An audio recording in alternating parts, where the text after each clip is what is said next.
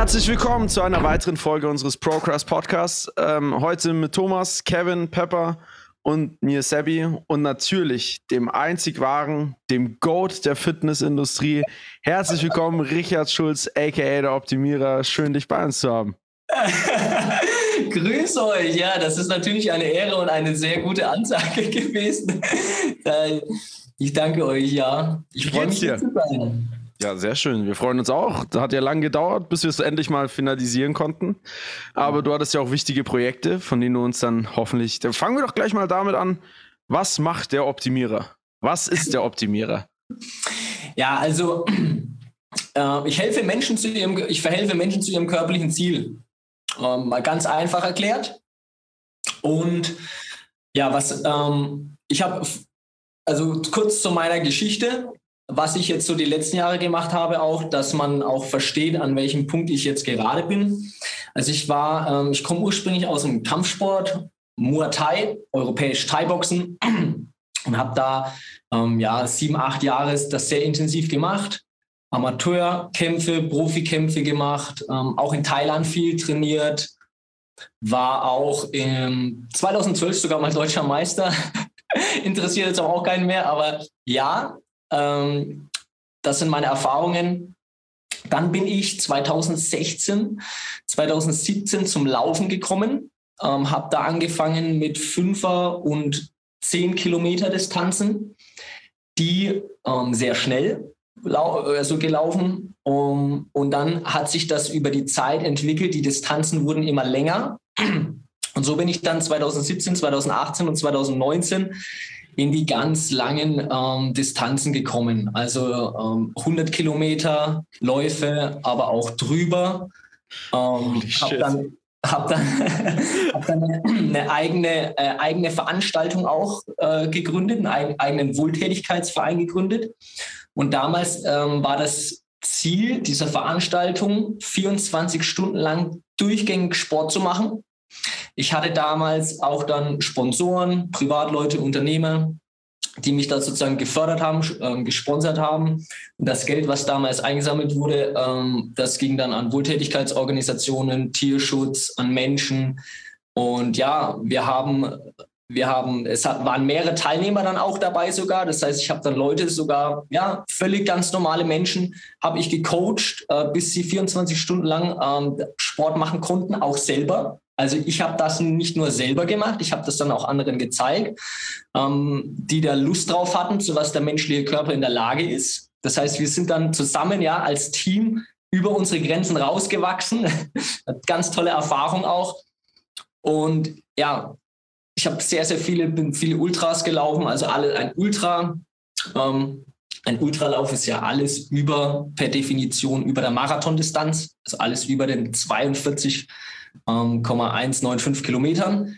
Habe auch deutsche Meisterschaft im 100 Kilometer Lauf mitgemacht und ja, viele, viele, viele verrückte Sachen die letzten Jahre an sportliche ähm, ja, Herausforderungen selber gemacht, gemeistert und bin seit äh, zwei Jahren selbstständig.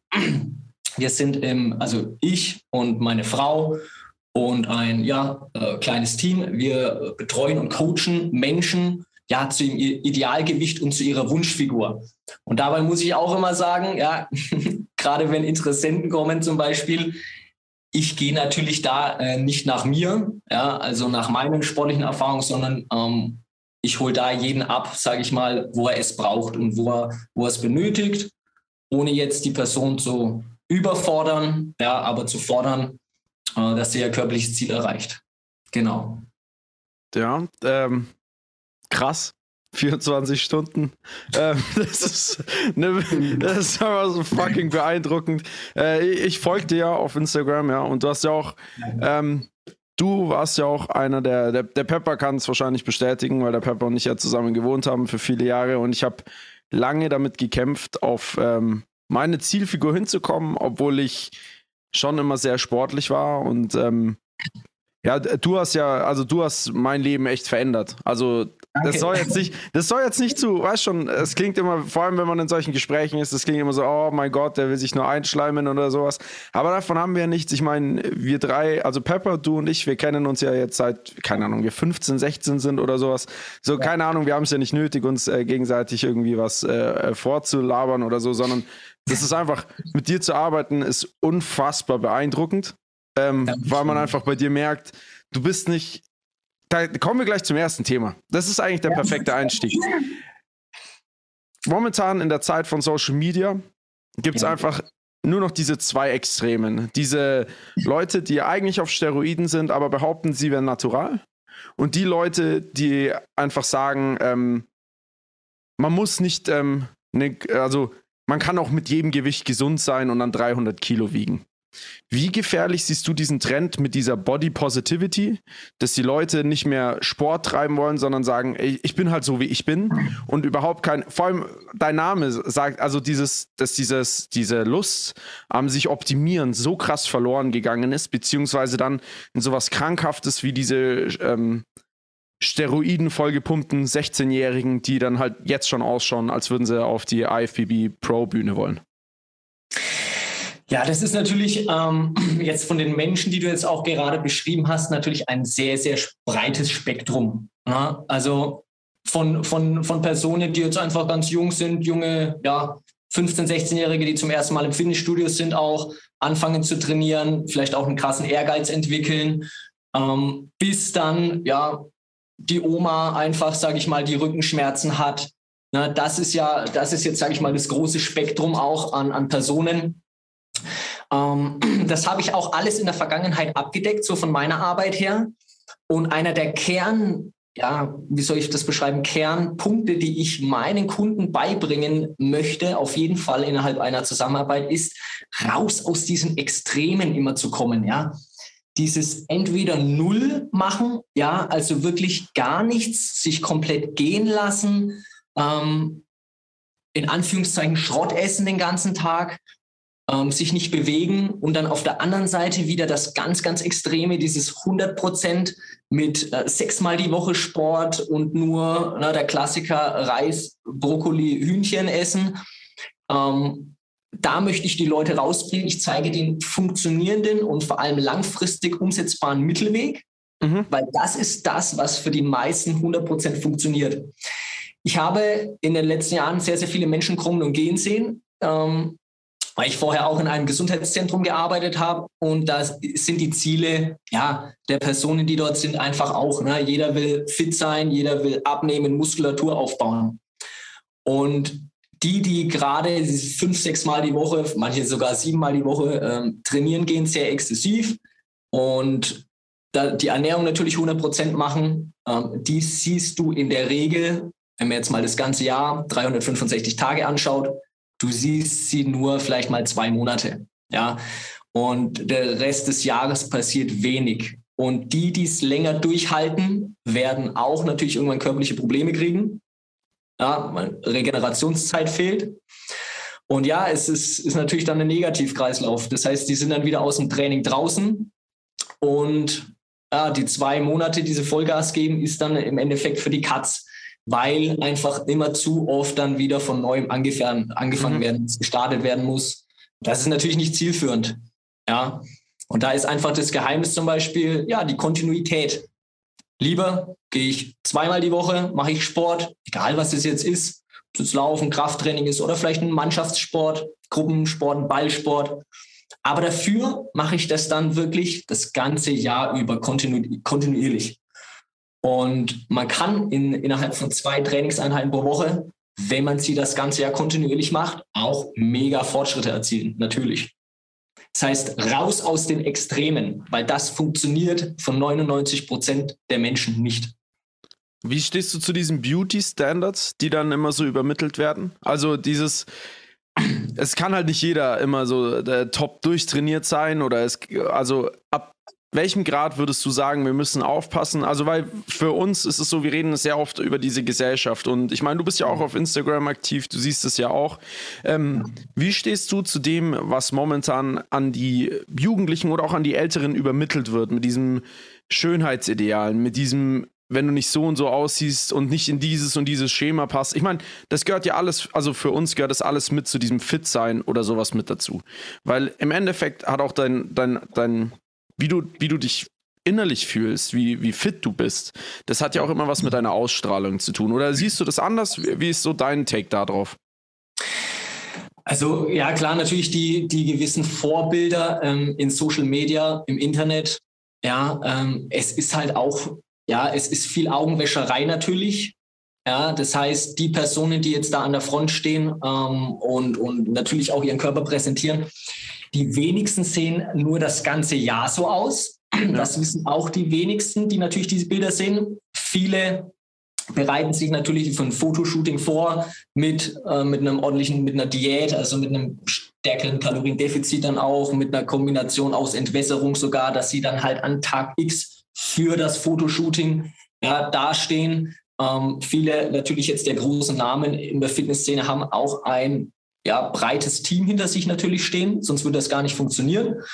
Ähm, alles. Und ja, es ist natürlich meine, ich sag mal, meine Interessenten oder die Menschen, die zu mir kommen, da geht es dann nicht darum, okay, wie feile ich jetzt nochmal die letzten zwei, drei Prozent an meinem Körper raus, ja, um, um wie eine Eins dazustehen. Darum geht es gar nicht. Also beim, bei meinen Interessenten oder bei den Menschen, die zu mir kommen, das sind einfach wirklich die, die Alltagsprobleme. Das heißt, sie fühlen sich einfach platt. Sie haben niedriges Energielevel. Sie könnten gefühlt mittags immer sofort einen Mittagsschlaf machen. Ähm, es ist schwer mit den Kindern, mit den eigenen Kindern am Spielplatz mitzuhalten. Ja? Ähm, sie haben Probleme beim Treppensteigen, wenn sie zwei, drei Stockwerke hochgehen, ja, dass sie schon außer Atem sind. Ja? Oder ich habe auch ganz, ganz viele Menschen, die zu mir kommen und sagen, ey, Richard, ich, ich konnte jetzt an der Aktivität nicht mitmachen. Ich habe erst die, die Story letzte Woche war Hochzeitsreise, ja, ähm, alles geplant, schöner Gleitschirmflug, ja, Frau konnte nicht mit, weil zu übergewichtig. Uff. Und da wachen, ja, und dann stehst du natürlich da hier, wunderschöne Karibikinsel, alles geplant, Mann dabei, Hochzeitsreise und, und dann kannst du da nicht mitmachen. Und das ist dann der späteste Punkt, wo viele aufwachen. Ja, die meisten schieben natürlich ihr Problem ähm, im wahrsten Sinne des Wortes eine Zeit lang vor sich her. Es taucht ab und zu mal wieder auf, dass sie einfach richtig genervt und abgefuckt sind davon. Aber der Alltag ja, und verschiedene Mechanismen lassen das Ganze dann wieder in den Hintergrund drängen. Aber irgendwann, ja, das ist bei den meisten so, kommt eine entscheidende Situation, ja, dieser Fingerschnipser, sage ich jetzt mal, die die Person zum Aufwachen bringt und sagt, okay, jetzt habe ich die Nase voll, jetzt möchte ich was ändern. Und das sind, das sind wirklich, ähm, das sind meine Kunden und da liebe ich es auch zu arbeiten. Und das ist auch inzwischen unsere Hauptarbeit. Das heißt, ich komme natürlich, ich habe mit, mit sehr ja, guten Sportlern zusammengearbeitet auch, was ich auch immer noch mache. Aber der Hauptfokus ist inzwischen wirklich auf ja, ähm, die, die breite Masse, die einfach wirklich was ändern möchte und sich mit Status quo nicht mehr ähm, zufrieden geben möchte. Das hört sich auf jeden Fall alles also wirklich sehr gut an und ich muss sagen, also nicht schlecht. Eine Frage, die ich, aber jetzt hat noch Richard, ähm, hast du da auch verschiedene Sportler, ähm, die du da trainierst, noch dazu, die du auch erwähnt hast? Von welcher Bandbreite ist das jetzt? Ist das jetzt eine spezifische, wo du sagst, also bist du Kampfsportler oder gehst du auch, ähm, was weiß ich, Mannschaftssportler, der nächste Fußballer? Oder sind das wirklich nur so angehende Kampfsportler? Ähm, ich sage mal so, von den Sportlern war bisher wirklich alles dabei. Football, Handball und natürlich ähm, Kampfsport. Ich komme ja selber aus dem Kampfsport und da verstehe ich natürlich die ganzen, sage ich mal, physiologischen Anforderungen an den Sportler, an die Sportlerin. Mhm. Und letztes Jahr zum Beispiel äh, habe ich auch zwei UFC-Kämpfer das komplette Jahr trainiert und auf die Kämpfe vorbereitet. Also genau, die UFC mitbekommen die, die, ähm, die UFC ist jetzt für die, die sie nicht wissen, jetzt von den Zuhörern, die Ultimate Fighting Championship. Das ist die höchste Kampfsportliga der Welt ähm, aus den USA und äh, ja, machen Umsätze auch von, von 13, 15 Milliarden im Jahr. Also da ist auch richtig, da ist richtig was dahinter. Äh, Medien natürlich, ähm, Auftreten, alles, Organisation. Und es gibt in Deutschland aktuell nur eine Handvoll Kämpfer, die dort mitmachen. Die sind jetzt auch nicht unter den Top Ten, aber alleine schon in der UFC zu sein, ähm, ist, sage ich mal, für einen Kampfsportler das Höchste, was man erreichen kann. Um, UFC ist der, also die Ultimate Fighting Championship ist jetzt der Sport für MMA, also die, die Organisation für, für den Sport MMA. MMA heißt Mixed Martial Arts, das heißt, ähm, dieser, dieser Kampfsport, der findet im Käfig statt. Und es ist alles erlaubt, so ziemlich. Also man kann im Stand-up kämpfen, das heißt Schläge, Kicks, Knie, Ellbogen. Dann aber auch den Übertrag auf den Boden in Form von Judo und Ringen. Und dann geht es am Boden auch weiter mit äh, Grappling. Ähm, das sind so, das sind so, also dieser Sport MMA fordert extrem viel vom, vom, von den Menschen ab, die das machen. Ähm, du musst in allen Sportarten, ja, im Ringen, im Boxen, im Muay Thai, du musst alles trainieren, du musst extrem äh, fit sein, gut sein. Aus meiner Sicht ist auch ähm, MMA von allen Sportarten der komplexeste Sport, der die meisten Anforderungen an den Sportler äh, hat. Und wer da nicht alles trainiert, also alle Sportarten einzeln abdeckt ähm, und dann noch sein Krafttraining macht und dann noch sein, äh, sag ich mal, Strength- und Conditioning-Training macht, da, das ist ein Vollzeitjob ähm, mit, mit 10 bis 15 Trainingseinheiten die Woche. Also die jetzt, die jetzt hier in der UFC kämpfen. Wer ist, dein, wer ist für dich aktuell der interessanteste und coolste MMA-Kämpfer? das ist eine gute Frage. Also ich verfolge vom Stil, also ich verfolge natürlich viele und vom Stil her würde ich sagen, ich bin großer Fan von Israel Adesanya. Izzy ist der Beste. Izzy ist mit Abstand der, der witzigste und der, der für mich auch, also äh, klar, ich, ich bin, also ich fand Conor McGregor, also für mich, bei ihm war es halt auch vor allem die, diese Art und Weise, wie er das gelebt hat. Ich meine, ich, ich, für mich hat äh, Conor McGregor die UFC so groß gemacht, wie sie jetzt ist. Weil er war schon so der Charakter, der halt so rausstand und die Art und Weise, wie er das präsentiert hat. Und ich weiß nicht, hast du den Vittori gegen äh, Izzy-Kampf gesehen? Ja. Wo er am Ende dann so getan hat, als würde er weinen, weil der Vittori ihm auf den, auf den Schenkel boxt und sowas. Also, keine Ahnung, dieses, diese, diese gewisse Arroganz, die hat mir schon, also Izzy ähm, gefällt mir sehr gut. Ähm, weil ja. du das gesagt hast mit der Komplexität dieses Sports. Ich weiß nicht, wie viel du davon mitbekommen hast, aber ähm, diese Logan, diese Paul-Brüder, die jetzt halt immer mhm. die MMA-Kämpfer herausfordern. War es für dich überraschend, dass sie gegen MMA-Kämpfer im Boxen gewinnen? Oder wie, wie, wie hast du das gesehen? Also ich verfolge die Paul-Brüder so ein bisschen, ähm, habe natürlich auch die Kämpfe mitbekommen, was da jetzt passiert ist. Und ja, ich muss sagen, es ist, es ist sehr krass. Ähm, ich meine, der letzte Kampf war jetzt der Jake Paul gegen äh, Tyron Woodley. Ja. Und Tyron Woodley war ähm, Champion im, ähm, in der minus, ich glaube, minus 77 Klasse. Das ist das Weltergewicht. Weltergewicht-Champion war er. Und ja, ähm, ich meine, das sind Kämpfer, das sind Vollblutkämpfer und dann kommt jemand aus YouTube daher und gewinnt auch. Äh, also das war wirklich, das war wirklich überraschend. Auch natürlich, man muss natürlich sagen, die Paul-Brüder, sie sind genial, also in der Aufmache genial. Man muss sich vorstellen, ich weiß nicht, welcher es jetzt war, der Jake oder der Logan, die haben ja ihren zweiten Kampf überhaupt im Boxen einfach gegen den besten Boxer ja, der Generation, vielleicht jemals Floyd Mayweather gekämpft. Also es ist, es ist wenn, wenn ihr das jemand mal ganz rational erklärt, ja, du machst jetzt einen zweiten Kampf gegen Floyd Mayweather, du würdest denken, okay, wie soll das passieren, ja? Aber die haben es gemacht, ja, und ähm, erfolgreich. Es ist Wahnsinn, ja. Ähm, ich verfolge sie so ein bisschen und ich sehe auch ganz, ganz viel Mindset natürlich bei ihnen, ja. Das heißt, sie sind 100% von sich überzeugt sie sind die Besten, äh, so suggerieren sie es natürlich sich selber. Und ja, der Glaube bewegt alles. Da sind wir beim Thema. ja, aber für mich, also zum Beispiel gegen Askren, hat es mich, um ehrlich zu sein, nicht gewundert. Ich war, also wenn es ein MMA-Kampf gewesen wäre, hätte Askren ihn wahrscheinlich. Ich meine, der hat auch in der Pressekonferenz gesagt, ich könnte dich in der, wenn ich dich in der Straße treffe, bringe ich dich um. Und wir mhm. wissen alle, Ben Askren, der war ja dafür bekannt, dass er nicht boxen kann. Aber Tyron Woodley dagegen war ja eigentlich schon jemand, der eine ordentliche äh, Punching Power dahinter hatte. Ähm, ja.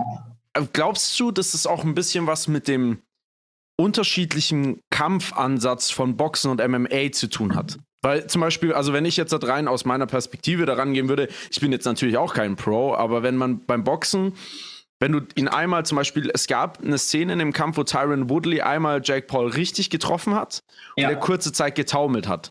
Und ich glaube, jeder, der nur Boxen macht, wäre hinterhergegangen und hätte einen Schlag nach dem anderen noch nachgesetzt. Wobei du halt beim MMA-Kämpfen immer ein bisschen vorsichtiger sein musst, weil halt ein Fuß kommen kann, weil ja. irgendwie ein Griff kommen kann. Glaubst du das einfach, dass dadurch, dass die Jake, äh, diese Paul-Brüder einen Vorteil haben, weil sie sich eben genau auf eine Kampfsport, äh, Kampfsportart spezialisiert haben und dann einfach für die MMA-Kämpfer, vor allem, die halt in der UFC massig Kämpfe gemacht haben, es schwierig ist, diese, diese alten Muster, die du als MMA-Kämpfer hast, lieber vorsichtig zu sein, weil ein Fuß kommen könnte, dass das für sie ein Nachteil in dem Fall ist, die, ihre langjährige Kampferfahrung? Ich glaube in dem Fall nicht, weil auch ein ja, ein Training eines ähm, MMA-Kämpfers oder eines wirklich Profi-MMA-Kämpfers auf höchstem Level. Es ist sehr, sehr viel Boxen auch im Training. Das mhm. heißt, es gibt Phasen, wo man mit Handschuhe äh, Sparring macht oder seine Übungen macht, als MMA-Kämpfer auch. Das heißt, es findet im MMA-Training auch nicht automatisch alles in MMA-Handschuhen statt.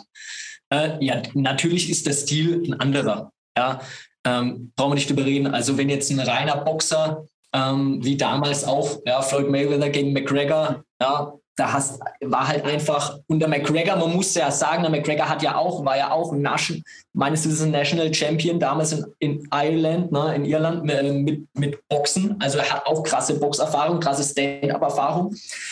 Aber natürlich ein Floyd Mayweather zum Beispiel, ja, der macht, der macht sein Leben lang nichts anderes. Mhm. Und da war einfach dann auch dann irgendwann der Klassenunterschied zu sehen.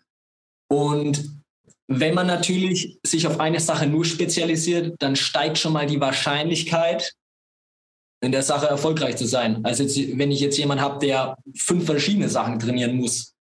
Nichtsdestotrotz, ein Tyron Woodley, ähm, der hat jahrelange Erfahrung und meiner Meinung nach, ja, ich hätte, also wenn ich jetzt gewettet hätte, ich hätte äh, auf ihn gewettet. Ich auch. Ja, ganz klar. Bei Ben Askren, bei ben Askren ja. wusste ich, dass er verliert. Bei Ben Askren okay. war mir, bei dem, okay.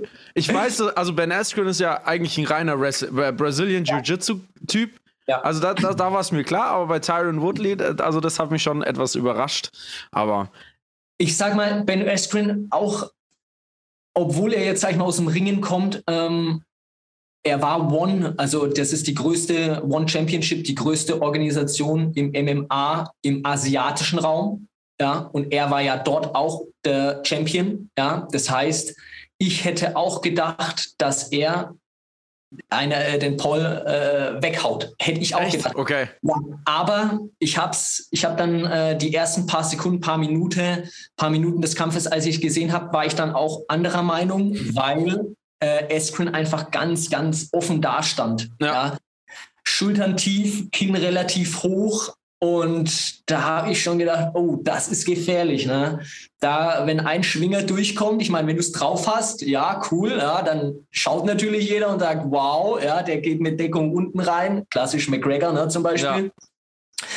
Aber wenn es halt, wenn es halt mal nicht gut läuft, dann bist du halt der, ja, der Depp, sag ich mal, ne, und, und kassierst richtig und dann ist es halt genauso gekommen. Ne? Ja, das ist schon, ich finde allgemein, diese Kampfsportart ähm, oder Kampfsport an sich ist eine der faszinierendsten Sachen, weil zum Beispiel, wenn du dir jetzt mal Tyson Fury ist für mich zum Beispiel das ja. Beispiel schlechthin. Du schaust dir den, den, den Mann an, der schaut aus, als hätte er mit Sport in seinem Leben noch nie was zu tun gehabt, ja. Dann äh, kämpft er gegen, wie hieß er? Deontay Wilder. Deontay Wilder, der ausschaut, als wäre er halt der Athlet. Quasi, ja. wenn du eine Werbung von einem Boxer sehen würdest, ja, dann würdest du halt Deontay Wilder anschauen. Und dann kommt da Tyson Fury mit einem Körper wie ein 40-jähriger Alkoholiker, den du in jeder Stammkneipe siehst. Und aber diese technische Finesse, die der hat für einen, für einen Schwergewichter. Also find, glaubst du, dass er einer inzwischen, dass man sagen muss, dass er mit zu den besten Schwergewichtskämpfern äh, gehört, die jemals auf der Welt waren? Und glaubst du, dass er einfach, oder zum Beispiel, was viele ja auch kritisieren, ist an Anthony Joshua und Deontay Wilder, dass ihr Körper zwar super äh, trainiert ist, aber dass sie nicht ähm, quasi das Tyson Fury viel mehr speziell seinen Körper aufs Boxen einstellt und diese Menge an Muskelmasse, die zum Beispiel in Anthony Joshua mit sich trägt, zu viel ist? Sehr gute Frage. Einer der ersten Dinge, die ich auch aus eigener Erfahrung im Kampfsport gelernt habe, ist never judge a book by its cover. Mhm. Also ich, ich darf nie danach gehen, wie jemand aussieht, ob jemand stark ist im Ring, ob er, ob er seine Kampfsportart beherrscht. Das ist, war wirklich eines der ersten Dinge, die ich auch ja, gelernt habe, damals, als ich angefangen habe. Und ja, das klassische Beispiel ist wirklich Tyson Fury. Ich meine, riesig, ja, riesiger, riesiger Mann, dünne Beine, ganz lange Extremitäten und ja, er, er weiß seinen Körper einzusetzen. Er weiß seinen Körper einzusetzen und es ist, es muss auch um die Frage zu beantworten, ja, es, der Körper muss funktionell sein. Im Kampfsport ist das Aussehen nicht wichtig. Er muss funktionieren, ja. Ähm, und natürlich A, Technik, Timing, äh, Punching Power, ne, dann natürlich auch im, im Schwergewicht. Äh, ein ganz, ganz limitierender Faktor ist natürlich die Endurance, also die, ja, die Kondition, die Ausdauer über zwölf Runden.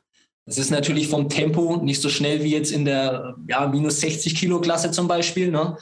Aber das, was dann natürlich kommt, das schlägt ein und zwar Vollgas. Ich würde sagen, Tyson Fury ist einer der ja, besten Schwergewichtler jemals. Ähm, interessant wäre natürlich ein Kampf, ne? Tyson Fury in der Prime gegen Mike Tyson in der Prime. Das ist zum Beispiel was, was viele interessiert. Das würde mich auch interessieren. Einfach auf völlig, völlig unterschiedliche Kampfstile. Ne? Tyson Fury, lange Arme, Tyson, äh, Infight mehr, kurze, kurze Aktionen, Haken, ähm, Bodyshots, Uppercuts. Ne? Das wäre interessant zwischen zwei, Kamp äh, zwischen zwei verschiedenen Kampfstilen mal. Ja, interessant. Ich fand also einer der beeindruckendsten Szenen war auch, als es war ähm, im Kampf davor, als Tyson Fury äh, nach einer krachenden Rechten von Wilder runterging, kurz liegen blieb und wieder aufstand. Ich glaube, er war der Erste auch, der dann aufgestanden ist. Und absoluter Wahnsinn. Und äh, Deontay Wilder hat zum Beispiel meines Wissens schon mehrere Male seine eigene rechte Hand gebrochen, ja. Weil die so starke Punching Power und so starke Schlagpower hat. Und Tyson Fury ist aufgestanden. Und ja, Wahnsinn. Das war, Wahnsinn. Das war einer der beeindruckendsten Schwergewichts. Ich weiß nicht, habt, Pepper, Thomas, habt ihr den Kampf angeschaut?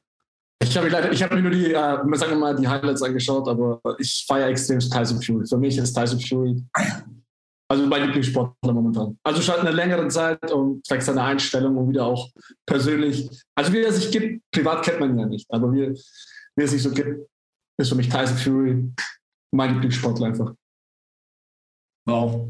Ja, hat, hat extrem viel privat auch durchgemacht. Depression, genau. Alkohol, ne? also der kennt alle Seiten des Lebens und ja, ähm, war Champion, war da, ist dann in ein tiefes Loch gefallen, ist zurückgekommen, wieder, hat sich wieder hochgekämpft, wieder der, der Beste sozusagen geworden.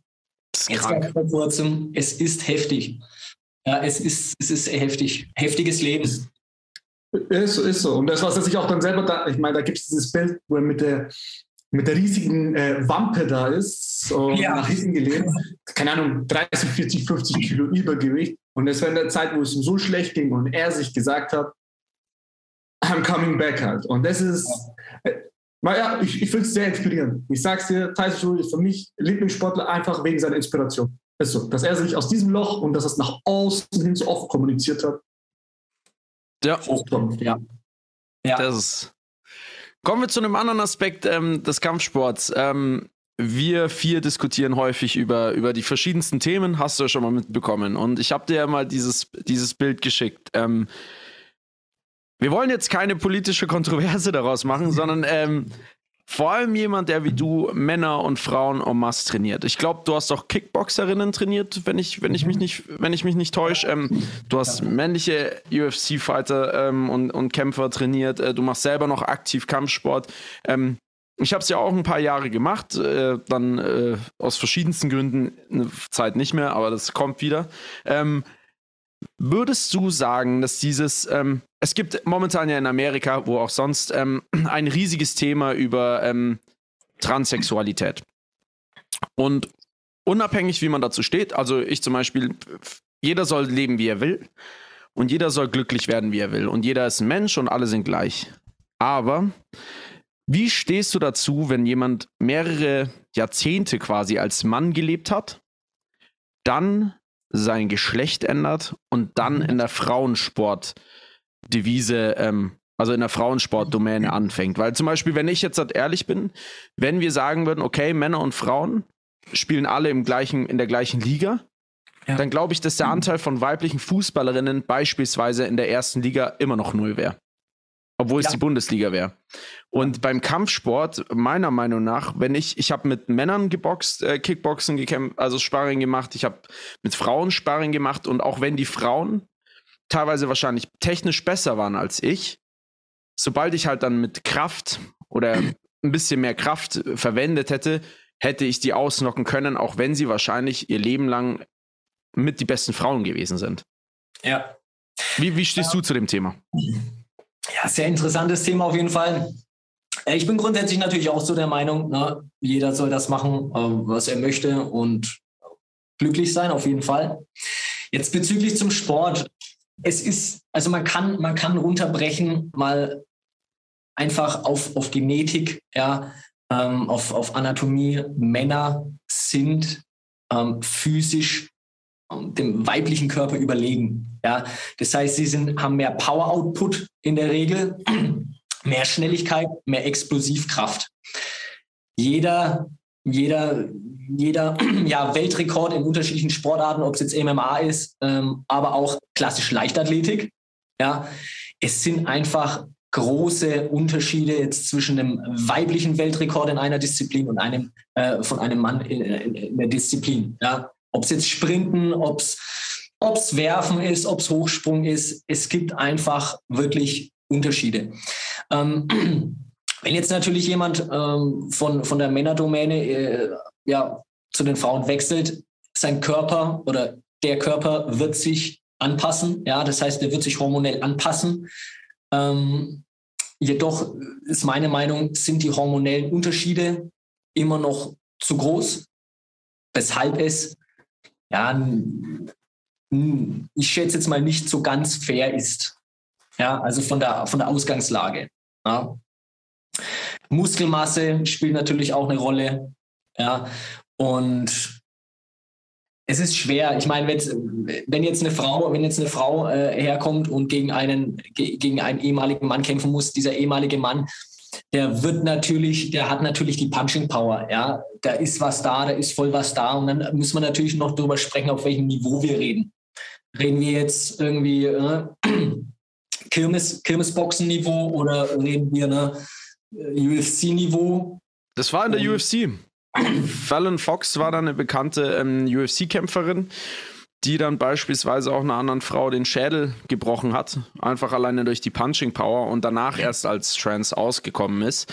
Ähm, okay. Also ich, also wir, wir haben halt viel darüber schon in der, in der Gruppe diskutiert und für uns alle war es irgendwie relativ logisch zu sagen, hey, ähm, Frauen, irgendwie findet, also ich, das ist jetzt nur unser, unser Ansatz so ein bisschen gewesen, du minderst auch die Leistung, die eine Frau erbringt, wenn sie ihr Leben lang das macht. Weil wenn jetzt Männer dann in die andere Domäne wechseln können, ja, die ja. ihr Leben lang als, als Mann äh, Kampfsport und MMA gemacht haben und immer nur mit Männern trainiert haben, weil das ist ein Unterschied, und dann ja. zu den Frauen gehen und da den Sport dominieren, dann finde ich, reduzierst du oder finden, ich, ich rede jetzt einfach von uns alle, aber dann reduzierst du die Leistung und die Anerkennung, die die Frauen dafür verdient hätten. Oder wie, oder wie stehst du da? Also, sie, also im Sport muss ich sagen, macht dieses Klassement einfach, macht Sinn. Es macht Sinn, ja. Ähm, weil einfach andere Zeiten ja, bei den Männern gelaufen werden. Ähm, es ist anders. Ja. Mal angenommen, ne, wir würden das alles jetzt mischen. Ne, Wie du gesagt hast, ja, es würde natürlich, okay, du mischst jetzt alles, ja, du mischst jetzt ähm, Beispiel, du mischst jetzt die 100 Meter Sprinter, die Elite 100 Meter Sprinter weltweit, mischst du rein, es würden die Top 10 Zeiten würden immer trotzdem noch von Männern äh, gemacht ja. werden. Das heißt, ja, äh, die Frauen würden sich dann natürlich ja selber schaden und würden halt, würden halt keine, keine Platzierungen mehr erzielen. Ja. Das, das ist halt leider so. Ja. Also ja, du hast recht, sie würden sich selber ähm, ins eigene Bein schießen. Und äh, um das nochmal für die Zuhörer auch klarzustellen, wir sind äh, schon der Meinung, dass Frauensport genauso viel wert ist wie Männersport und dass wir auch und, und dass auch der, dass es auch unfair ist, dass Frauen viel weniger verdienen als Männer und teilweise davon nicht leben können. Das finden wir auch alle bescheuert. Es geht wirklich nur alleine um den sportlichen Aspekt. So. Ja. Damit, nur, nur damit wir das mal äh, klar, klar festgehalten haben, ja, bevor wir gecancelt werden. Ähm, genau. Ähm, ja, was, was, was, was noch? Ähm, du hast mir von einem Programm erzählt, das ihr momentan äh, gemacht habt. Oh, ähm, erzähl mal ein bisschen davon und lass uns mal ein bisschen dran teilhaben. Ja, ich habe jetzt in der Vergangenheit, vor allem letztes Jahr, sehr, sehr viele Sportler auch gemacht und ähm, was dieses Jahr ist, jetzt seit dem Jahr 2021, wir sind, haben uns 100% spezialisiert auf äh, Menschen, die übergewichtig sind, die abnehmen wollen, die mehr Energie haben wollen, aber die auch an ihrem Selbstwert arbeiten möchten. Weil wir haben festgestellt, oft hängt Übergewicht mit einem geringen Selbstwertgefühl. Selbstwert, alles, was jetzt zum Beispiel Selbstbewusstsein, Selbstliebe, alles sind da Themen zusammenhängt, ja.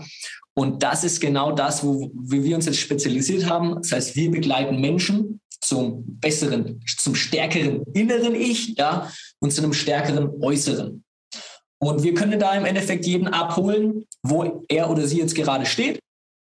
Das heißt, ich habe Kunden von 25 bis, bis, ja, bis 70, bis 73 ist jetzt mein ältester Kunde, der kam vor zwei Wochen rein. Und jeder hat ein anderes Problem. Und meine, ich sag mal, meine Stärke ist es, ich hole jeden da ab, ja, wo er abgeholt werden muss und möchte und habe einen, hab einen Plan, eine Strategie, die auch jeder in seinem stressigen Alltag umsetzen kann. Das heißt, der beste Plan ja, der Welt bringt nichts, wenn er nicht umsetzbar ist. Und das Ganze wird auf jeden Fall bei uns äh, durch einen Videokurs unterstützt, ein ähm, Workbook, das heißt, äh, die Kunden von uns kriegen analog etwas auch in die Hand und arbeiten dann sozusagen mit dem Videokurs zusammen, der parallel läuft. Und ja, es werden alle verschiedenen Aspekte und Themen des ganzen Abnehmprozesses und, und ja, für mehr innere und äußere Stärke behandelt. Das heißt, die Kunden haben zum Beispiel auch kleine Hausaufgaben in der Woche, wo sie sich mit Thema zum Beispiel Heißhunger auseinandersetzen. Ja, warum bekomme ich überhaupt Heißhunger? Warum, warum greife ich hier 16, 17 Uhr? Ich habe äh, den ganzen Tag wenig gegessen, ich kriege richtig Heißhunger. Ja, wie kann ich denn das jetzt hier unterbinden, dass ich hier nicht gleich den Tisch anknabber? ne? Das heißt, wir geben da sinnvolle Strategien in Begleitung über einen gewissen Zeitraum mit den, mit den Menschen. Und ja, wie du es am Anfang auch schon gesagt hast, es ist lebensverändernd. Es ist lebensverändernd, ja. Ähm, du musst dir vorstellen, die meisten, die jetzt zu mir kommen, die sagen jetzt nicht hier, Richard, ich möchte zwei Kilo abnehmen, weil ich noch ein bisschen mehr meinen Sixpack sehen will. Das ist es gar nicht. Die meisten, wie gesagt, ne, da reden wir hier von 100, 120, aber auch 150, 160 Kilogramm, die einfach aus dieser Negativspirale, in die sie jetzt jahrelang reingekommen sind, gar nicht mehr alleine rauskommen. Ja, viele haben auch schon so viel probiert an Diäten ähm, und sind völlig verzweifelt und, und wissen nicht weiter und glauben aber auch an sich gar nicht mehr, dass es funktioniert. Ja. Das ist auch ein riesiger Punkt. Ja?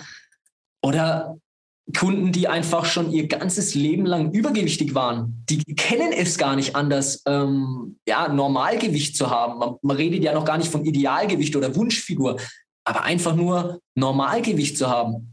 Und das sind, ähm, das sind aber auch wirklich dann die Personen, wo wir tolle, lebensveränderte ähm, ja, Veränderungen bringen.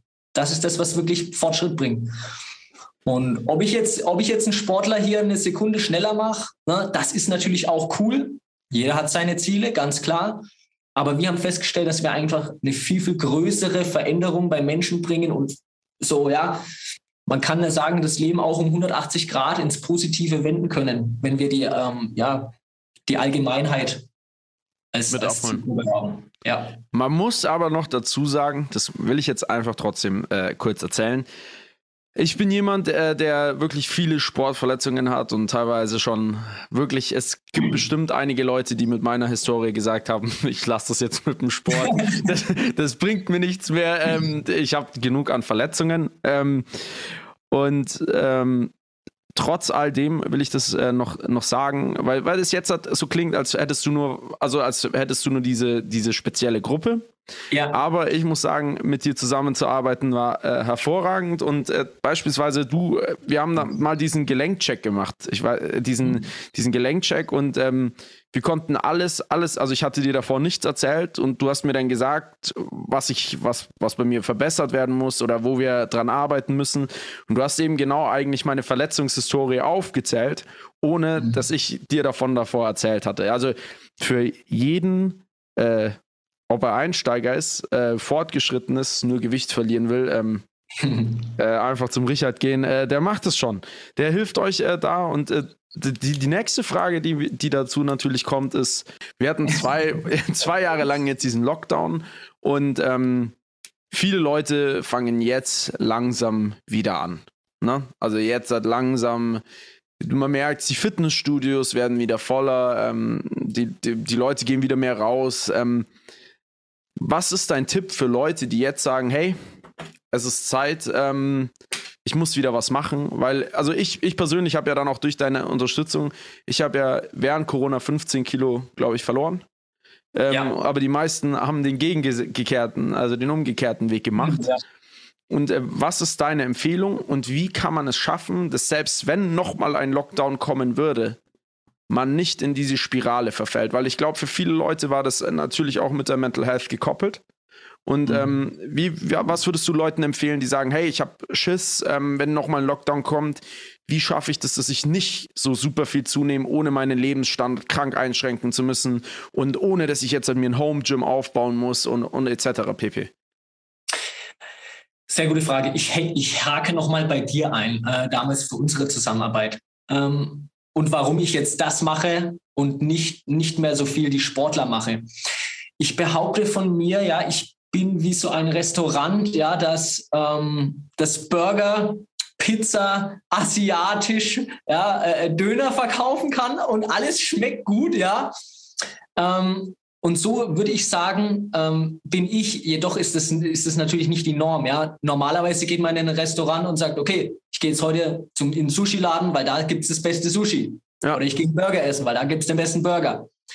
Ich kann alles sehr gut, jedoch habe ich festgestellt, dass die Menschen ähm, es, ja, es, es ist nicht mehr so glaubwürdig auf der einen Seite, wenn du sagst, hey, ich kann dich zum besseren Sportler machen, ich kann dich schneller machen, ich kann dir zeigen, wie du abnehmen kannst, ich zeige dir, ich zeig dir wie, du, wie du richtig schläfst, ich zeige dir, wie du richtig aufs Klo gehst, ich kann dir deine, deine chronische Darmentzündung wegmachen. Na, das kann ich alles. Ja? Die, die Menschen sind, wenn, wenn ich damit anfange, oft überfordert. Ja. Ähm, und deshalb erzähle ich äh, in, der, in der Hinsicht gar nicht so viel.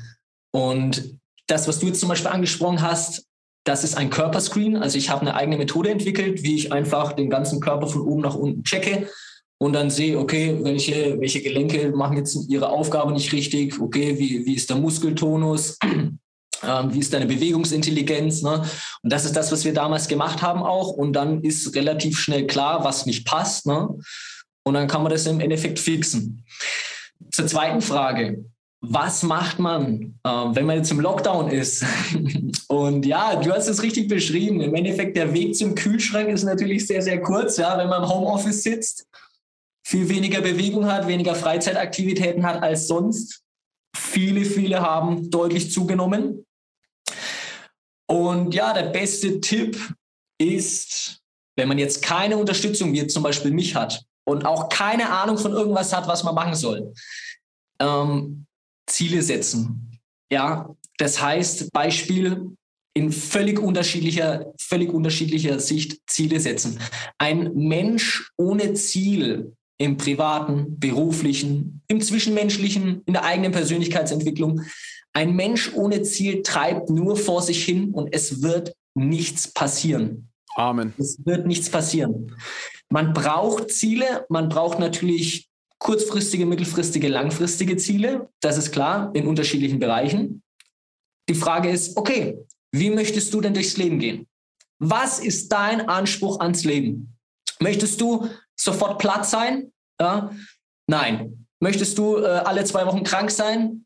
Nein. Ne? Also man muss sich, man muss sich, wie möchte man durchs Leben gehen? Und dann Ziele setzen und es, es ist halt natürlich so, jetzt, wenn man gar keine Ahnung von der ganzen Thematik hat, ist es sehr, sehr schwer. Ich meine, okay, was macht man? Man geht ins Internet, man schaut hier und da nach, äh, aber die Fitness-Tipps sind irgendwann zu allgemein und funktionieren einfach nicht für meinen Tag. Das ist der Punkt.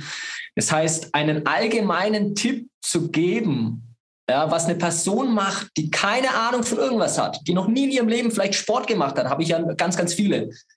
Das ist schwer, einen allgemeinen Tipp zu geben. Ich meine, was ich zum Beispiel mache, ich zeige den Leuten schon, den Kunden schon, wie man überhaupt Sportschuhe kauft. Ja? Ähm, wie, wie man Sportkleidung auswählt, wie man kauft. Also wirklich, ich fange völlig an bei den absoluten Basic-Sachen. Ne? Ähm, einen Tipp geben. Ähm, ich würde spazieren gehen. Ich würde jeden Tag eine halbe Stunde spazieren gehen. Es hat folgenden Vorteil. A, aus physiologischer Sicht natürlich. Ich habe Zellaktivität, ich habe Stoffwechselaktivität, ich setze Energie, also Kalorien vermehrt um, was viele auch beim Spazierengehen völlig unterschätzen. Ja, das heißt, das Spazierengehen, natürlich wirst du nicht von einmal 30 Minuten Spazierengehen den riesen Unterschied kriegen. Aber wenn du das kontinuierlich machst, also jeden Tag eine halbe Stunde spazieren gehen, über Wochen, Monate, wirst du körperlichen Erfolg haben, also wird die Person körperlichen Erfolg haben, ohne dass sie etwas überhaupt an der Ernährungsweise ändert. Das ist der Vorteil aus körperlicher Sicht, aus physiologischer Sicht ähm, beim Spazierengehen. Und für ganz, ganz viele Menschen hat es auch natürlich einen seelisch-emotionalen Aspekt zum Spazierengehen. Das heißt, rauskommen, Kopf klar kriegen, alleine sein auch, vielleicht in den Wald gehen. Ja, Wald ist, ist ganz, ganz toll für gerade auch die, die viel Stress haben, ähm, dass man runter, äh, fürs Runterkommen, das mentale Runterkommen, das Durchatmen, auch mal ohne Handy rausgehen. Ja, also das, das hat dann natürlich dann wieder indirekt eine hormonelle, äh, hormonellen Vorteil dann das Spazierengehen. Und das ist mein Tipp für Menschen, die keine Ahnung haben, auch keine Ahnung von Ernährung haben ähm, jeden Tag eine halbe Stunde spazieren gehen. Mit Hund, einfach den Hund mitnehmen, ja, oder ähm, Kind, ja, Kind in den Kinderwagen reinpacken und ab in den Wald. Sehr, sehr gut. Ähm, das heißt, Thomas, bevor du jetzt mit Steroiden anfängst, äh, bist jetzt erstmal jeden Tag eine halbe Stunde. Ich dachte, ich kriege jetzt hier die perfekte Anleitung direkt für mich, weil das im Internet ist zu allgemein, aber ja. Anscheinend funktioniert es auch mit Spazieren, hätte ich nicht gedacht. Bin gespannt. Nächstes Jahr, ja nächstes Jahr IFBB Pro Thomas nur mit einer halben Stunde spazieren gehen am Tag. Also natürlich muss man immer schauen, okay, wo steht die Person, was hat sie für ein Ziel, ne? Aber da kann ich mich ja auch noch erinnern, das war einer der Key Points, ja, unserer Zusammenarbeit, Sebastian, dass ich dir gesagt habe, hey, okay, bau mal das Spazierengehen mit ja. in dein Training mit ein. Und was war, da, was war dein Ergebnis? Erzähl es mir. Also ich, für mich war es, für mich waren, ich habe mir eine Uhr gekauft, habe jeden Tag meine 10.000 Schritte gemacht. ja. Und es hat einen wahnsinnigen Unterschied gemacht, weil ich bin, also ich selber esse ja auch kein Fleisch, das heißt, so viel Junkfood war dann eh meistens nicht dabei, aber alleine diese 10.000 Schritte haben, ich hab, musste nicht mehr viel verändern. Ähm, aber ich habe gemerkt, für mich hat das alles, was du vorhin angesprochen hast, alles, was du gesagt hast, dieser Heißhunger, wenn du spazieren gehst, irgendwie, keine Ahnung, du, du denkst an ganz andere Sachen, weil ich glaube oftmals, der Heißhunger kommt, weil du halt auch so denkst, boah, was mache ich jetzt? Ja, dann esse ich halt jetzt was. Aber wenn du halt draußen bist in der Natur und keine Ahnung, ich zum Beispiel habe dann super gerne, ich habe dann angefangen, mir irgendwelche Podcasts oder Infosachen anzuhören vielleicht oder einfach nur in der Natur alleine laufen und alleine dieses, dass du beschäftigt bist, dass du eben nicht an den Kühlschrank gehen kannst, das hat schon mal, das hat einen wahnsinnigen Unterschied bei mir ausgemacht. Also 10.000 Schritte am Tag, versucht's mal, ähm, das ist zwar länger als eine halbe Stunde, aber ab 10.000 Schritten am Tag, vor allem, das ist dann auch ein Mindset. Ab irgendeinem Punkt denkst du dir so, du, du, du bist unterwegs und du schaust auf deine Uhr und denkst dir so, boah, eigentlich habe ich noch sechs. Ja, dann gehe ich halt jetzt mal raus. So, und ja. alleine, dass du immer dieses Ziel hast, was du gesagt hast, ähm, das hat, äh, das hat einfach den, äh, für mich den Nagel auf den Kopf getroffen. Ähm, einfach zu sagen, Ziele setzen, das ja. nach, nachmachen und immer wieder. Und sobald man eine Routine drin hat, ich zum Beispiel, ähm, wenn ich nicht diese 10.000 Schritte am Tag habe, fühle ich mich irgendwie so ein bisschen so, hm, ja, dann muss ich es halt morgen machen. Aber ja. es ist nie so, es ist aber nie so, dass ich mir denke, so, ja, okay, jetzt habe ich es halt nicht gemacht, sondern es ist immer dieses so, ah, eigentlich ist es schon blöd und dann, dann überwindest du dich auch nochmal, weil wenn du eine Routine drin hast und selbst wenn es dann nur 6000 Schritte sind, aber immer wieder dieses so, dass man einfach diese, ja, einfach selber ein bisschen optimieren und eine Routine reinbringen, dann ist eigentlich Kontinuität ist das, das Stichwort. Und auch für die Zuhörer, ja, es ist natürlich so, am Anfang ist es ein bisschen schwer und Überwindung auch, aber ihr werdet an einen Punkt kommen, wer das regelmäßig macht, also die Schritte in die Bewegung, ihr werdet an einen Punkt kommen, wo euer Körper es verlangt. Euer Körper wird diese Schritte dann verlangen und es wird keine Überwindung mehr dann sein, sie zu machen, weil ihr merkt natürlich den, das positive Ergebnis, den Benefit, ja, ihr merkt, dass ihr euch besser und energiegeladener im Alltag fühlt. Äh, Gerade auch die viel sitzen, ja, die ihre acht bis zehn Stunden sitzen, Arbeit, Büro, ne, Autofahren, ne, auch Fahrtweg für die meisten. Euer Körper wird das verlangen und ihr möchtet dann gar nicht mehr das anders spüren. Ja? Ihr fühlt euch dann nicht gut, wenn ihr diese 10.000 Schritte ähm, mal nicht macht. Ja, das heißt, ähm, ja, man wird automatisch Spaß haben daran. Ja, und dann kommen wir noch zum allerletzten Thema, was natürlich auch immer ein super spannendes Thema ist. Also ähm, Ernährung. Ja. Was hältst du von diesem unfassbaren Überkonsum an Fleisch? Diesem Billigfleisch, das ist, das einem hinterhergeschmissen wird. Wie, also, ähm, wie stehst du dazu, dass es inzwischen teilweise günstiger ist, ähm, Fleisch zu kaufen als Gemüse? Und ähm, wie so deine, wie ernährst du dich? Ähm, bist du zum Beispiel auch, wenn, wenn Leute zu dir kommen, empfiehlst du auch, kannst du auch Leuten helfen, die plant-based sind, die vegetarisch sind? Wie ist es, wie schaut es bei dir da aus? Also ganz, ganz großes Thema, natürlich auch Ernährung ähm, für das Erreichen der körperlichen Ziele und fürs Leben. Ich meine, wir schieben uns so viel in, in den Mund, ähm, ob das jetzt Sinn gibt oder nicht, ist eine andere Frage. Ja, Ernährung ist ein Riesenthema. Z zu mir, ich war, ich war jetzt acht Jahre lang rein pflanzlich ähm, erzähle ich eigentlich meinen Kunden auch sehr, sehr selten. Ich erzähle das ja jetzt mal heute hier in diesem Format.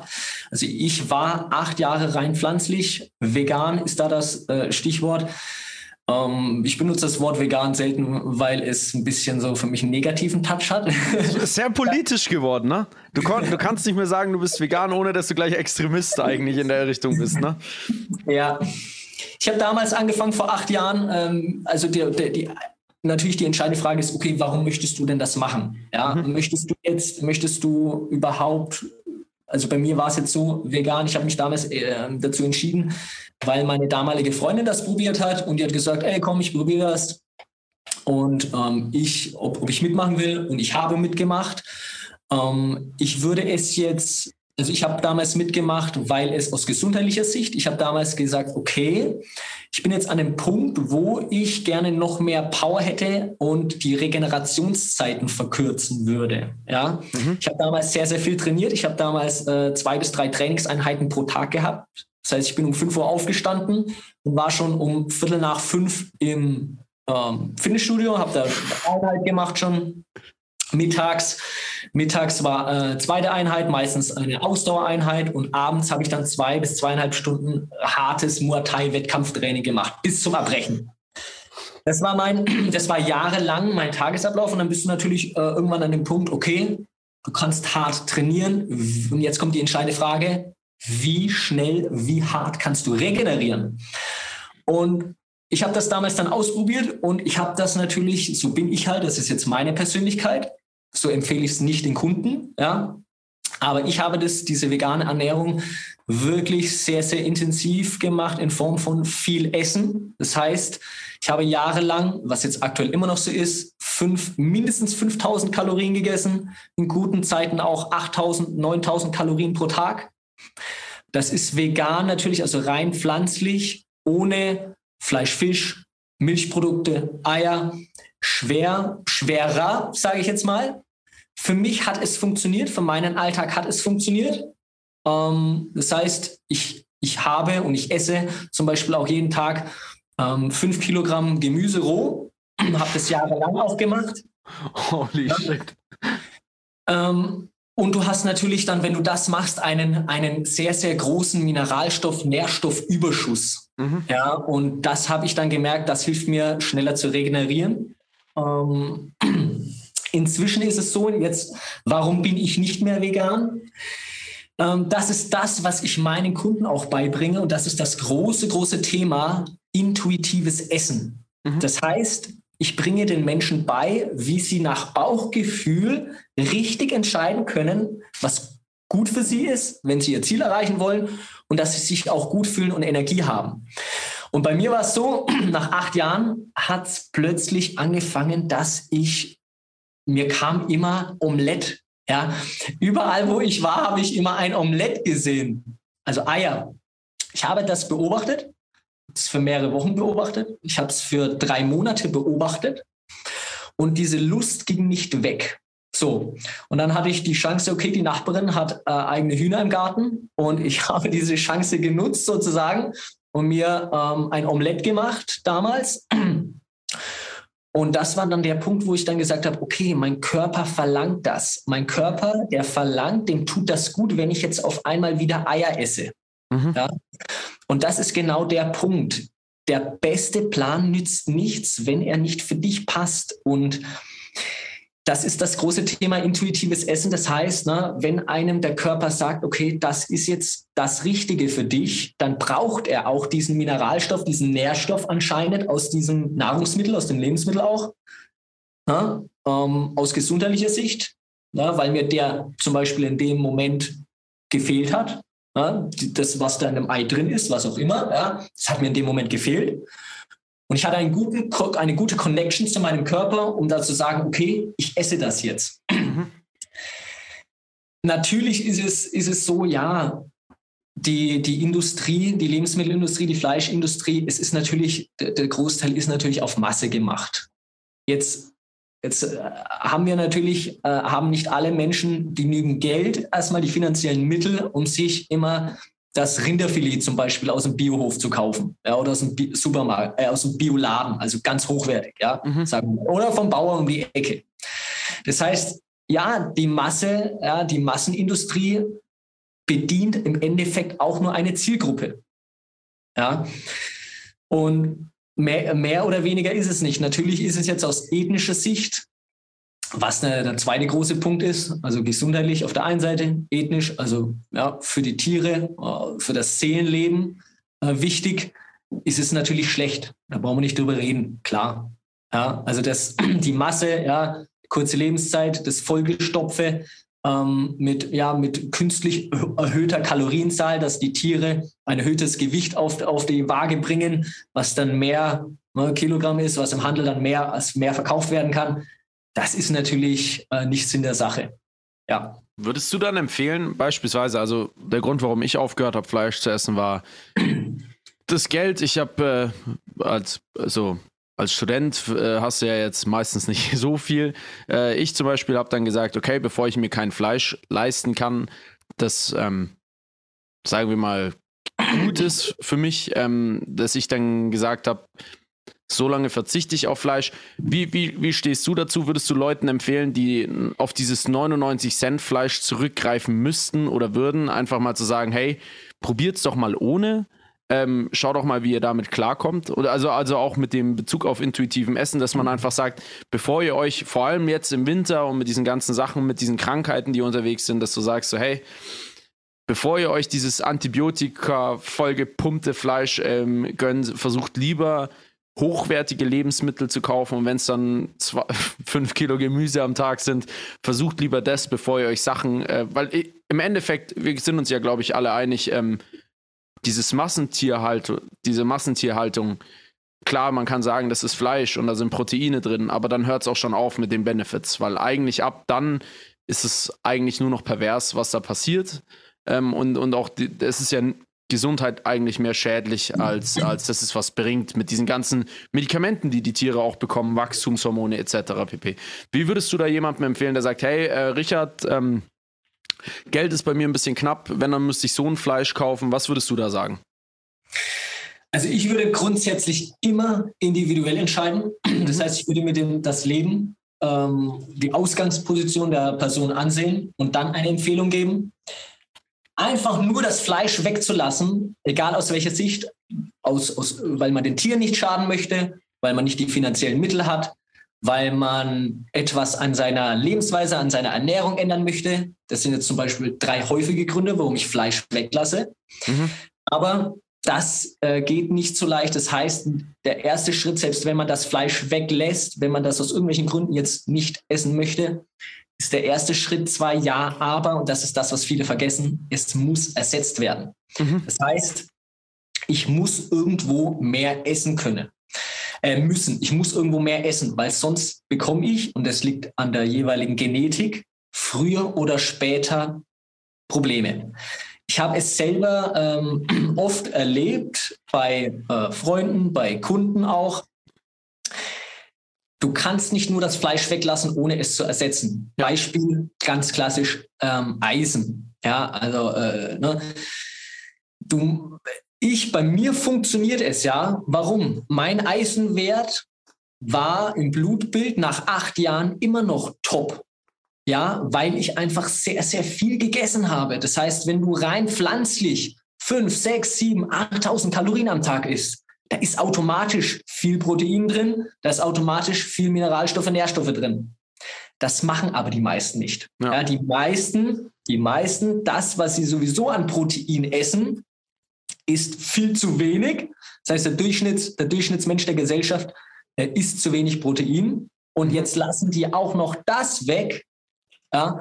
Und dann, es wird eine Zeit lang gut gehen. Das heißt, du äh, wirst dich natürlich am Anfang besser fühlen, wenn du das Fleisch weglässt. Klar, es ist immer so, jedes Mal, wenn man sich neu mit einem Thema äh, Ernährung beschäftigt, ne, dann hat man automatisch am Anfang schon mal positiven Erfolg. Ja? Nur weil man sich mit dem Thema auseinandersetzt. Mhm. Ja? Aber dann ist es wichtig, nicht nur das Fleisch dann wegzulassen, sondern A zu ersetzen. Und irgendwann, äh, also irgendwann würde ich, wenn, wenn jetzt kein ethnischer Grund dagegen spricht, würde ich in zeitlichen Abständen zum Beispiel alle zehn Tage einmal ein hochwertiges Stück Fleisch essen. Und dieses Fleisch einfach nur fürs Blutbild. Also Klasse statt Masse. Absolut. Wenn, ja, also wenn der ethnische Grund jetzt nicht für, für die Person komplett dagegen spricht. Ja, also wenn ich jetzt sage, ey, nein, ich möchte mit der weißen Weste ins Bett gehen, ja, ich möchte nichts mit Tötung, Tiere etc. zu tun haben, ähm, dann, dann kann man natürlich nichts sagen, ja, dann ist es völlig in Ordnung. Und, aber wenn jetzt jemand aus gesundheitlicher Sicht oder aus finanzieller Sicht das nicht essen möchte, Fleisch, dann würde ich sagen, okay, das, was du isst, muss hochwertige Qualität sein, dass du später keine Probleme ähm, im Blutbild bekommst. Wie stehst du zu den, äh, diese Menge an Supplementen, die da sind? Was sind deine Top 3 Supplemente, die du Leuten empfehlen würdest? Meine Top 3 Supplemente, die ich Leuten empfehle, kann ich dir sagen, ohne dass ich das jeweilige Blutbild gesehen habe. Also wir arbeiten auch bei uns im Unternehmen mit Blutbildern. Das heißt, wir mhm. schauen uns, das, wenn jetzt neu, neu jemand herkommt, wir schauen, wir lassen uns das Blutbild geben und geben dementsprechende Empfehlungen. Aber ohne dass ich von einer Person das Blutbild jemals gesehen habe, die drei Top-Supplemente, die ich immer empfehlen kann, sind Vitamin D3 plus K2, was ich auch als das Wichtigste von allen, allen, allen äh, Supplementen, die, jetzt auf dem Markt, die es auf dem Markt gibt. Es gibt natürlich welche, die mehr Sinn ergeben, manche, die weniger Sinn ergeben. Aber wenn ich mich auf eins beschränken müsste, dann würde ich auf jeden Fall Vitamin D3 und K2 auswählen. Das mhm. ist das Erste. Das Zweite ist äh, ein Magnesiumkomplex. Mhm. Das heißt, ähm, komplex, es müssen mehrere Magnesiumverbindungen sein, die hochwertig sind und die der Körper, also der menschliche Körper, sehr gut aufnehmen und verarbeiten kann. Das ist der zweite, äh, der zweite Punkt. Und dann kann man noch ähm, darüber diskutieren, zum Beispiel ein B-Komplex, also ein Vitamin B-Komplex. Ähm, Vitamin B für alle neurologischen, neuralen Aktivitäten zum Beispiel verantwortlich. Ähm, gerade auch für die, die jetzt weniger tierische Produkte essen. Ähm, ein B-Komplex ist sehr sinnvoll auch. Das sind die Top 3 Supplemente.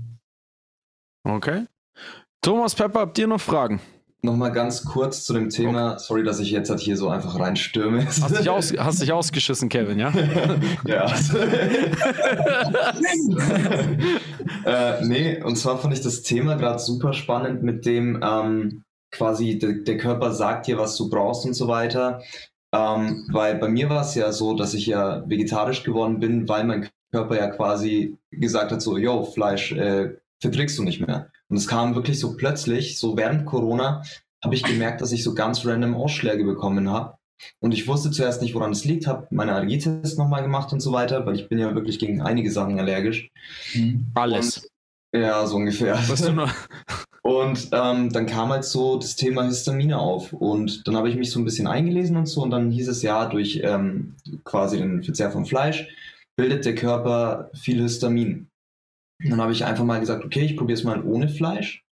Und die Ausschläge wurden dann weniger, beziehungsweise gingen dann auch komplett weg. Und seitdem ernähre ich mich quasi auch fleischlos. Gut, auf Käse und so weiter, also Käse, Eier kann ich jetzt gar nicht verzichten. Aber ja, das fand ich eben gerade total spannend. Deswegen wollte ich da jetzt einfach mal noch kurz so meine zwei Cent dazugeben. Sehr gut. Sehr, sehr gut. Äh, da hast du gut auf deinen Körper gehört. Was ich jetzt an deiner Stelle auch immer machen würde, einfach regelmäßig ein großes Blutbild machen lassen. Okay. Regelmäßig heißt alle drei bis fünf Monate mal. Und da dann auch ja, speziell auf den Eisenwert mal schauen. Ja. Ähm, auch auf den, ja, den Eisenspeicherort, den Ferritin. Äh, Ferritinwert kannst du gucken. Und ganz, ganz wichtig immer natürlich den Vitamin D3-Wert ähm, anschauen lassen. Der ist jetzt fleischunabhängig. Ne? Ja, ja. Und dann ist natürlich die Frage, okay, von welcher Ausgangsposition bist du gekommen? Bist du gekommen, hast dreimal am Tag Gelbwurst vom Supermarkt-Discounter gegessen? Der hat das geschnupft, das Zeug. Der hat sich die Gelbwurst einfach voll in die Nase gezogen. Ja, ey, das war Wahnsinn, ey. Nur am Fleisch koksen, der Dude, ey. Ähm, tatsächlich, also ich habe ich hab viel viel unterschiedliches Fleisch gegessen. Es war jetzt ja nicht so, dass ich immer nur eine bestimmte Fleischsorte gegessen habe, sondern es war wirklich einfach kunterbunt durchgemischt. Und da, ähm, ja, weiß nicht, mir hat halt vieles geschmeckt, gerade auch Bacon und so weiter. So wenn ich mir ein Omelette oder beziehungsweise Rührei gemacht habe, muss halt immer Bacon dazu sein. So. Und ja. Ähm, ja, keine Ahnung, jetzt, wie gesagt, habe ich das halt komplett sein lassen. Ähm, ja, und seitdem geht es mir halt auch besser. Ähm, genau, Thema Eisen und so weiter, das ist halt schon ein ganz guter Tipp. Da sollte ich echt mal vielleicht nachschauen und so, mir mal ein Blutbild machen lassen. Ähm, aber ja. Auch bezüglich einer, ja, ob ich jetzt ob ich jetzt von der einen Sache mehr esse oder weniger oder ob ich jetzt dieses Nahrungsergänzungsmittel nehme oder nicht, ja. Es ist im Endeffekt viel Raten natürlich bei den meisten, ja. Das heißt, mit einem Blutbild und einem Typ, der das lesen kann und dir dann dementsprechende Therapieempfehlungen oder allgemeine Empfehlungen geben kann, ist das natürlich nochmal viel, viel sinnvoller auch. Ne? Ja. Im Endeffekt, ja, vielleicht braucht dein Körper gewisse Stoffe gar nicht, die jetzt schon, die du schon genügend hast und du kaufst dir umsonst Nahrungsergänzungsmittel und solche Sachen. Kann man auch viel Geld verschwenden. Mhm. Grundsätzlich sehr, sehr gut. Du hast auf deinen Körper gehört. Perfekt. Wichtig ist jetzt, ja, das, was du rausgenommen hast aus deiner Ernährung, einfach mit etwas anderem zu ersetzen. Das heißt, weniger essen ist nicht die Option, weil das machen nämlich die meisten ähm, Vegetarier oder Veganer, die jetzt erst seit kurzem vegetarisch-vegan leben, die eine Sache weglassen und nicht ersetzen. Das heißt, sie werden, ähm, ja, sie werden Körpergewicht verlieren. Das Körpergewicht besteht dann aber auch aus weniger Muskulatur, weniger Fett. Ja, und natürlich geht auch noch äh, Wasser, wird auch, geht auch noch raus. Ja, ähm, weniger Fett ist natürlich immer schön äh, für die meisten, ja, aber weniger Muskulatur, also Muskelmasse zu verlieren aufgrund des Fleischweglassens, weil Fleisch natürlich Protein ist und weil der Mensch sowieso sehr wenig Protein isst in der Regel, das ist natürlich dann schlecht, kontraproduktiv. Das heißt, wir müssen das Fleisch, das jetzt nicht mehr gegessen wird, durch etwas anderes ersetzen. Wie viel Gramm Protein würdest du im Schnitt, also ich weiß, es ist immer schwierig, sowas zu sagen, aber pro Kilogramm Körpergewicht, wenn man jetzt hat, ich, ich gehe jetzt mal davon aus, die, die uns zuhören, sind auch einigermaßen sportlich aktiv, äh, wollen vielleicht auch ein bisschen Muskeln aufbauen, nächstes Jahr auf Malle einen beeindruckenden Körper haben. Ähm, wie viel Gramm Protein pro Kilogramm Körpergewicht oder glaubst du, dass man das nicht so allgemein sagen kann? Also es gibt sieben große führende Ernährungsinstitute weltweit und alle sieben haben eine andere Angabe, aber dann Perfekt. auch wieder alle, alle irgendwo in diesem Bereich zwischen 1 und 2 Gramm pro Kilogramm Körpergewicht Protein.